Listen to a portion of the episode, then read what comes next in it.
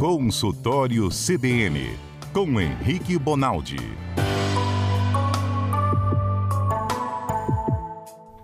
Doutor Henrique Bonaldi, boa tarde. Boa tarde para todo mundo, boa tarde para os ouvintes. Comecemos uma, uma semana menor, né?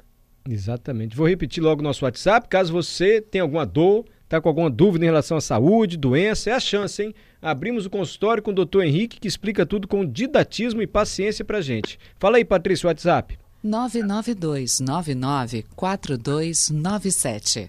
Repete, Patrícia, por gentileza. 992994297. Obrigado. Semana passada o doutor Henrique deu a aula aqui sobre sangue, parte 2 ou parte 3? Parte 3. Foi a parte 3. Parte 3, sangue. Ficaram perguntas de ouvintes e eu disse, olha, eu estou anotando todos aqui, farei semana que vem. Chegou a hora, pode ser, doutor? Agora, vamos junto. Antes, responde uma dúvida minha aqui. A gente come uma comida hoje. Ela demora quanto tempo no nosso corpo até virar fezes e sair? Depende de sair. Para virar fezes, nós estamos falando entre 6 e 12 horas. O horas? É rápido assim? Por causa do tal, é, depende por causa do tal do constipado. Aí o tal do constipado, Mário, é um cara que acumula mais fezes. Ele não é um cara que demora mais tempo para rodar o intestino inteiro. É que ele demora mais tempo acumulando fezes. É, o que eu quero dizer é que o constipado, você que está nos ouvindo aí, fala assim, fulano é constipado. Não é que ele digere mais lento, absorve mais lento, transforma mais lento. Nada disso é que ele vai acumulando, acumulando, acumulando, e o ato de evacuar, defecar para ele é algo é, menos frequente, porque a capacidade dele de acumular é maior. Ah, mas isso porque ele come menos fibras ou é característica da pessoa mesmo?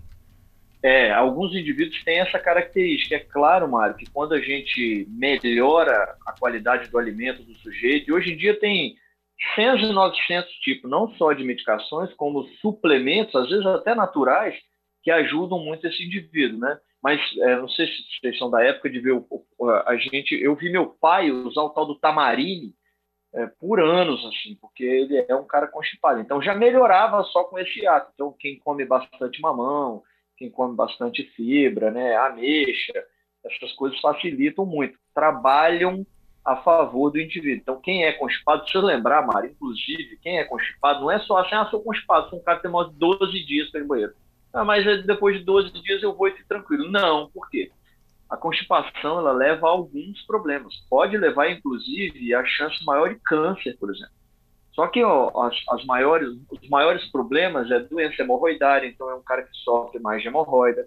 É um uhum. cara que é propenso a ter mais hérnia do que outros, aquela hérniazinha na virilha que o cara tem toda vez que ele faz esforço, sai, estufa um pedacinho da virilha dele. Isso é mais comum no constipado. É mais comum no, no constipado, por exemplo, doença diverticular, faz divertículo no intestino. O que, que, é isso? Lá no finalzinho do intestino do cara, começa a formar alguns, algumas espinhas. É como se você estivesse olhando o intestino de fora, ao invés de você ver um cano de PVC, é como se ele estivesse cheio de espinha. E se você olhar por dentro, inclusive, cada espinhazinha dessa é um buraquinho que tem na parede. E aí quem come milho, mais do que deve, por exemplo, pode ocluir um buraquinho desse pelaquela capinha do milho que não é digerida, e o cara faz diverticulite, que a gente chama, né? E entra, é, faz um quadro abdominal inflamatório, precisa usar antibiótico, às vezes precisa operar, arranca um pedaço do intestino. Então, ser constipado não é tão inocente assim, não. A Entendi. gente tem que tentar trabalhar no equilíbrio. O intestino é um bololô de tripa, mas são canos, como já, desculpe a forma singela que eu estou explicando, mas é, é isso, né, doutor? Um monte de tripa embolada, é que são caninhos por onde passa o alimento e depois a gente consegue eliminar o alimento. Doutor, é, a Cida está perguntando o seguinte: a lenda de mastigar chiclete acelera a digestão é verdade? Dizem que o corpo age como se estivesse ingerindo algo por conta da mastigação. E é verdade isso? É verdade. Um, a, a, sua digestão, Mário, ela começa quando você olha o alimento. Quando você olha o alimento, existe uma descarga de hormônios que favorecem com que todas aquelas enzimas, todos aqueles produtos que você produz para ir quebrando o alimento, quebrando o açúcar até chegar em glicose, quebrando a carne até chegar em proteína, quebrando o óleozinho, a fritura que você comeu até chegar nos, nas micromoléculas, isso já vai sendo ativado. Então, quando você come, você já é um cara preparado para, porque na hora que você olhou a comida, automaticamente deflagrou, certo? E assim vai em cada etapa da digestão. E uma das principais etapas é a mastigação, né? Se você não mastiga um alimento, ele não consegue ser é, levado até o estômago, do estômago para o intestino. Você precisa quebrar ele mecanicamente. Só que já na boca, a gente tem algumas enzimas que já vão ajudando você a quebrar. É, a saliva, ela não, não tem por função só deixar o alimento mais molhado, mais fácil de você mastigar, nada disso. A saliva por si só já tem substâncias que são capazes de iniciar essa quebra. Então, se você mastiga o chiclete, você está não só mandando estímulo para o resto do intestino, falando, ó, oh, tô comendo um negócio aqui, como você está jogando para dentro da boca esse tal, essa tal substância, essas tais, aliás, substâncias que fazem quebrar os macroingredientes que a gente chama, né? Que é carne, feijão. Sim. Voltando à digestão, doutor, o certo é a gente fazer cocô quantas vezes ao dia ou uma vez a cada dois dias, só para a gente saber, pode ter alguma coisa que não está muito legal comigo. Mário, antigamente isso era mais é, ortodoxo, assim, sabe? Tinha um número mais cabalístico. Hoje em dia isso caiu um pouco por terra. Então se falava assim, ah, todo mundo que tem duas, dois ou mais episódios de evacuação no dia é diarreia. Não, não é. Eu conheço um amigo meu, inclusive, se, se eu posso aqui expor ele de uma maneira muito amigável, chama Igor Damasceno, uma pessoa maravilhosa. Ele faz oito vezes por dia. Ah, para. tem diarreia. Oito é, vezes? o hábito dele é esse. É, é verdade. Ele, ele come e vai no banheiro imediatamente. Ele tem um reflexo, a gente chama é, esse reflexo, esse reflexo, ele, ele tem uma razão de ser, ele chama gastrocólico, inclusive. Na hora que distende o estômago dele, porque ele acabou de comer, imediatamente o sistema nervoso dele manda um recado para o intestino grosso. Cara, elimina o que você tem aí, porque eu já tenho comida aqui. E nele isso é exacerbado esse indivíduo tem mais, mais capacidade. Então ele come e vai no banheiro, assim, imediato. Ele inclusive já se acostumou com isso. O cara tem 39 anos de idade, feliz, contente, uh, não tem, não é tem um nada pato, que praticamente, né, doutor? Pato que é assim. É, é e, e, minha irmã, por exemplo, vai com sete dias, com oito dias. Minha irmã já chegou a ficar 14 dias, porque aí viaja, fica preocupada, não vai na casa dos outros. Minha irmã, se ela passar dois anos fora, ela tá lascada, né? Difícil para ela. Aí. E aí ela, ela, é, ela é diferente, ela é mais constipada. Então hoje, voltando ao assunto, Hoje a gente não tem mais esse número cabalístico. O que, que, o que, que é verdade? É verdade que toda vez que você altera a sua frequência para mais e as fezes ficam mais líquidas e geralmente explosivas, a gente considera isso diarreia. Entendi. E toda vez que você altera isso para menos vezes, a gente considera isso constipação. Agora, Mário, nós temos que ter tolerância, né? Claro. Então eu, eu não posso ver um cara fazer 25 vezes ao dia desidratar por causa disso, ficar doente por causa disso e achar isso normal. Então, esse é o, esse é o primeiro ponto. Você tem tolerância aí de 4, 5 vezes ao dia e alguns casos excepcionais, como desse amigo meu. E você também, depois de dois, três dias sem evacuar, você corre riscos de desenvolver doença porque você está constipado. Então, não pode se considerar normal isso. É preciso que o indivíduo procure ajuda. Até porque tem ajuda, gente. Quem está passando esse terreno de ficar 7, 10, 15, 25 dias sem banheiro, está passando quase que porque quer, porque hoje em dia tem várias alternativas. Só bater na porta do gastro, gastroenterologista. Perfeito. O cara estudou três anos da vida dele para te ajudar. Tem um monte de pergunta aqui, eu vou seguir a ordem. Então, Lúcio, Lúcio Mauro, vocês que mandaram as dúvidas agora, aguarda um pouquinho, porque eu tenho uma lista. E acho mais justo, então, concorda, Adalberto, de acordo? Concordo, já estão expectativa. Seguir a ordem das que chegaram na semana passada. Pode ser, doutor? Opa, vamos embora. Geisa, boa tarde, doutor Henrique. O que pode ser feito quando se tem ferritina muito alta? e ter que todo mês tirar uma bolsa de sangue. O que é ferritina alta? Ah, muito legal. É o seguinte, neste caso aí, tá? Depois nós vamos fazer um parênteses para essa tal de ferritina. Porque tem 100 e 900 pessoas escutando a gente que está com exame na mão com a ferritina alta e esse, esse povo não tem doença é, estabelecida. Nós vamos explicar. É o seguinte, esse indivíduo que tem ferritina mais alta e que precisa doar sangue, a gente chama isso de sangria, né? Esse cara é um ótimo doador de sangue, ele doa sangue uma vez por mês e para ele tá feliz a vez. É o seguinte, alguma, existe uma doença é, estabelecida geneticamente, inclusive a causa é genética, que esse sujeito ele acumula mais ferro. E o grande combustível para você produzir sangue, Mário, é o ferro. Então, toda vez que entra ferro no seu corpo, a sua medula óssea fala assim: opa, eu tenho um trem sobrando aqui, vou fabricar uma hemácia aqui para mim, vou fazer uma quantidade de sangue. E esse indivíduo passa a ter sangue mais do que deve. e ele tem um negócio chamado hemocromatose, chama cromatose por conta da, da característica do ferro, né, daquela cor do ferro. Bom, dito isso, qual que é o problema de ter hemocromatose? O cara tem tanto ferro, tanto ferro, tanto ferro, que ele não consegue utilizar aquele ferro só para produção de sangue. E o ferro começa a acumular, acumula em um monte de lugar. Aí ele aumenta o risco de cirrose, porque 100% do sangue passa pelo fígado e aquele ah. ferro vai se acumulando no fígado. Ele tem risco de doença arterial, doença venosa. Então, por exemplo, ele é um cara que infarta um pouco mais do que a população em geral, porque ele acumula ferro, o ferro faz lesão endotelial. Então, ele é um cara que começa a tornar o corpo dele disfuncional, sem função, por conta do acúmulo do santo ferro. Qual é a sacada do sujeito? Você não está produzindo mais sangue do que deve? Parte desse ferro não está no seu sangue, então vamos fazer o seguinte: eu vou tirar esse sangue seu periodicamente. E aí, a hemocromatose, Mário, ela é uma doença que vai desde o indivíduo, que com 25, 30 anos de idade, ele está um estragado por conta disso, porque a doença lesou ele inteiro, até o cara que vai descobrir com 45, 50, porque ele viu lá um dia. Então, ela, ela vai, ela não é uma doença 880, ela tem vários fenótipos que a gente chama. É uma doença que varia muito de indivíduo para indivíduo. Nesses indivíduos que a hemocromatose é mais grave, um dos pilares do tratamento é mesmo retirar essa quantidade de sangue do cara. Mas tem outros tratamentos. Por exemplo, quem tem ela simples, ela fraquinha, o cara começa a ingerir menos ferro, que é a grande sacada da hemocromatose é que ele absorve muito ferro do que ele está comendo. Ele não cria ferro dentro dele, não. Porque ele absorve muito. Aí você diminui a quantidade de dieta baseada em ferro. E alguns indivíduos, por exemplo, você pode tentar fazer, chama quelante de ferro. Você usa um, uma substância que se agarra no ferro e não deixa ela fazer o, o papel dela. Igual filhos da gente, quando agarra na perna da gente, a gente não consegue andar mais. Aquilo é um quelante. O hum. quelante agarra no ferro e não deixa o ferro executar a função dele. Então varia de indivíduo para indivíduo, mas, mas é isso. O que ela está falando é hemocromatose, o indivíduo que tem ferritina alta e que por isso tem esses, esses, essas necessidades de tratamento. A outra coisa, se você me permite, se Sim. eu falar demais, você corta eu, Mário. Não, pode deixar.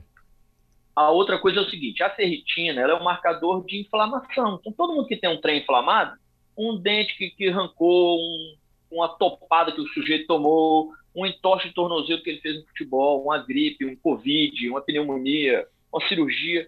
Se você dosar a ferritina desse cara, ela está altíssima. Por quê? Porque a ferritina é uma proteína, que é uma proteína que é muito estimulada, a produção dela é muito estimulada quando o cara está inflamado. Então, quem está aí na rua aí, olhando os exames agora, e tá vendo aí ferritina alta, calma. É para ficar desesperado e ir lá no hemocentro querer doar. Não, também é para doar, mas não por causa da hemocromatose.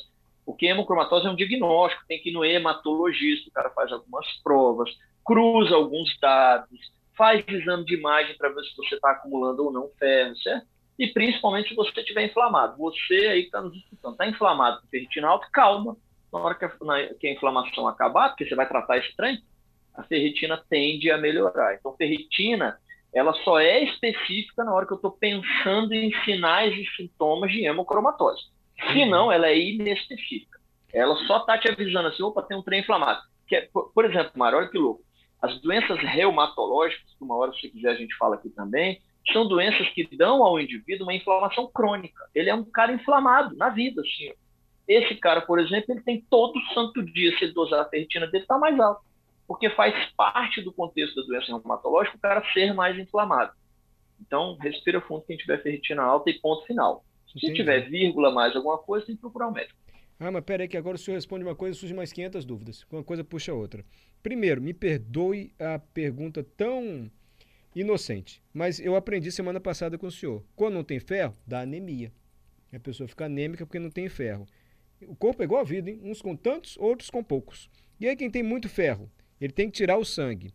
Esse sangue pode ser usado para quem tem anemia? Seria bom? Tem nada a ver uma coisa com a outra, porque o sangue tem massa, tem, tem plaqueta. Claro. Ah. Não, claro que tem a ver. Qualquer sangue pode ser usado para quem tem anemia, desde que a gente saiba a causa da anemia e, e que o tratamento seja reposição sanguínea. É, não, não, é porque eu estou pegando o sangue de quem tem hemocromatose que esse sangue tem defeito. Não, eu, eu posso usar. É, é, é possível sim.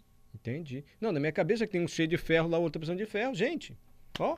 É, qual que, qual que é, é o problema, tão, Não é Hoje eu tenho... direto assim, né, doutor? Evidentemente. Não, é, pode ser até direto, mas a matemática não nos ajuda, porque eu tenho é, 100 pessoas nesse momento com anemia precisando de bolsa de sangue e eu tenho 0,01 pessoa com hemocromatose doando, entendeu? Entendi. Eu não tenho o mesmo número de ah, gente, entendi. então, infelizmente, uma não suplanta a outra. Risca aí o nome da Geisa. Geisa, sua pergunta já foi respondida. respondida. Agora você falou inflamar. Inflamar é o quê? Ah, tá com. Tem inflama, infl, eu quero saber a diferença de inflamação para infecção. Primeiro, o senhor precisa me ajudar ah, muito bom. definir o que, que é inflamação. Porque toda vez. Ah, me deu pus. Ih, infeccionou, deu pus. O que, que é pus exatamente?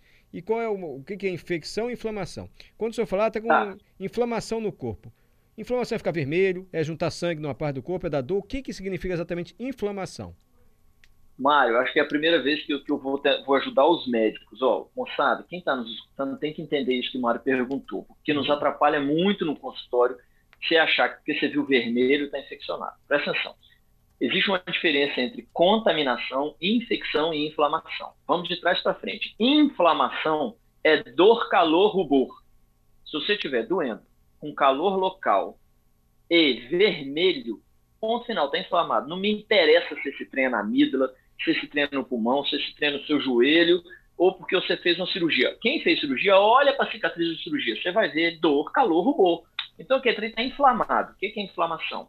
É o seu sistema, é, principalmente o imune, levando células para recuperar uma lesão. Então, sei lá, porque você teve um entorse, porque você cortou um trem ou porque você está infectado, tem destruição naquele tecido X, no joelho, no pulmão, na amígdala. Aquela destruição precisa ser corrigida. Para ser corrigido, o que, que o seu corpo faz?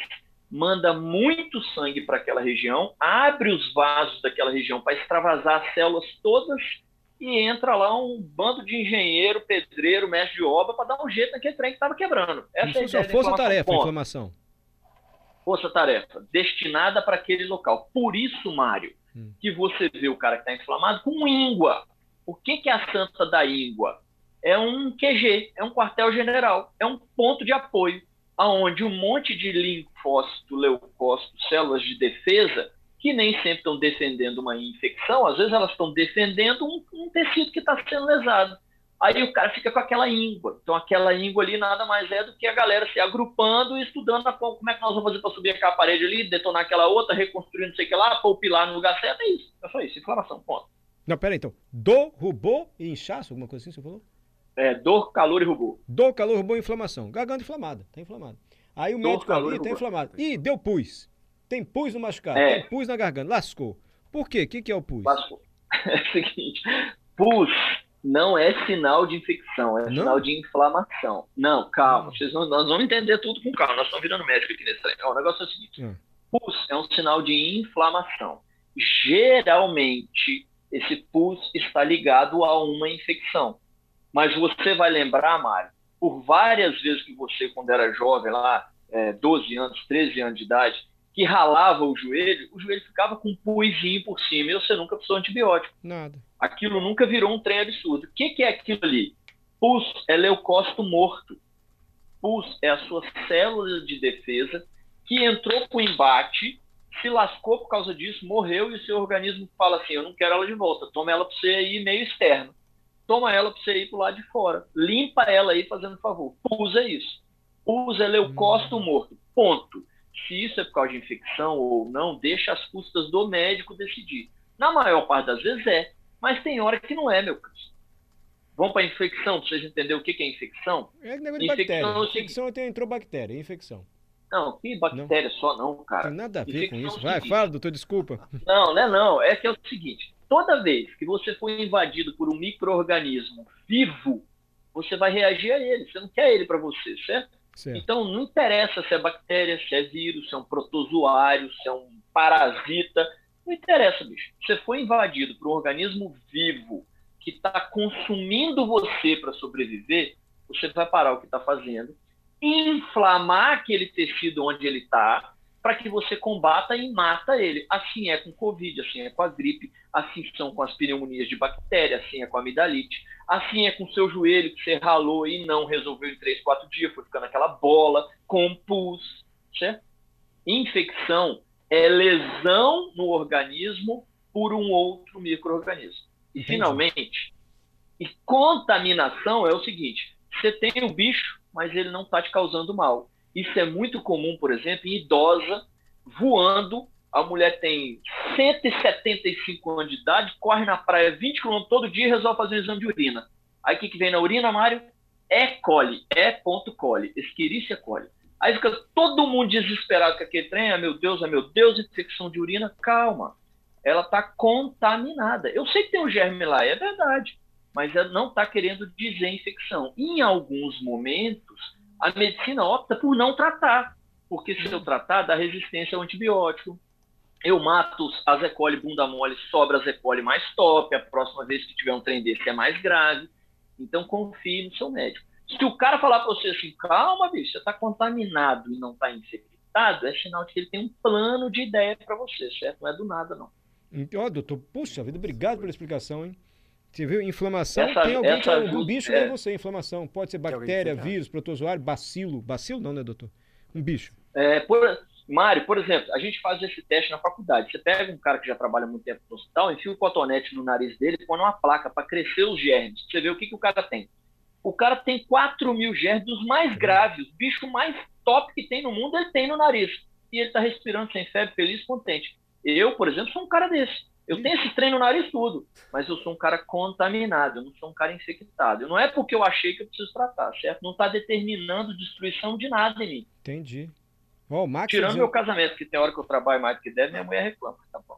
Ih, rapaz, aí não vou me meter nisso. Ó, oh, Max, o corpo humano é incrível. Cada um de nós é um universo, como diria Raul Seixas, tá vendo? Só o doutor tem 4 mil bichos aí dentro do nariz. Doutor, é... eu fiquei com uma dúvida aqui. O senhor disse inflamação é como se fosse uma força-tarefa. Então eu pensei, então a inflamação é bom. Se está ali para evitar algum problema no nosso corpo, concentra mais sangue, abre os vasos para que as células atuem mais rápido para eliminar aquele problema. Inflamação é bom. Por que, que a gente toma anti-inflamatório então? Não vai omitir ou ocultar um sintoma grave? Não, é o seguinte, a inflamação é bom desde que seu organismo saiba, saiba dosar a inflamação. Se você começa a ficar inflamado demais para problema de menos, aí uhum. essa inflamação também é lesiva. Você vai jogar sangue demais, você vai ficar com muita dor, vai ficar desconfortável, não é algo bom. Então você segura a inflamação para quem precisa segurar a inflamação. Em alguns outros indivíduos, não. Alguns outros indivíduos você fala, não, paciência, vai passar por isso aí, nós vamos segurar as contas, porque ele precisa inflamar mesmo. Entendi. Então, anti-inflamatório não é para todos, é para aquele indivíduo que você está vendo que a inflamação dele está exagerada frente ao problema que ele tem, certo? Certo. Então, só respondemos hoje a Cida e a Geisa. A Geisa. Ainda faltam Kleber, José Campos, Fernando, Cíntia, Marcos, Douglas, Lúcio, Lucimauro, Estefânio, são as dúvidas da semana que vem, tá bom, doutor? Vamos ver se a gente consegue avançar. Que o senhor me deixa com dúvida, eu acabo atropelando a dúvida dos ouvintes. Mas a gente vai aprendendo. Não, tem problema. Tá combinado? Não tem problema não. Muito obrigado. Opa, combinadíssimo. Eu que agradeço muito, senhor. Não esqueci da sua demanda não, tá? De alguém para ajudar o senhor a fazer vídeo aí na sua casa. Deixa comigo. Tá bom, tá bom. Obrigado pela ajuda. Vocês estão me incentivando nesse trem. Obrigado. Esse é o Henrique Bonaldi. Obrigado, doutor Henrique. Até a próxima terça. Tchau, gente. Boa semana.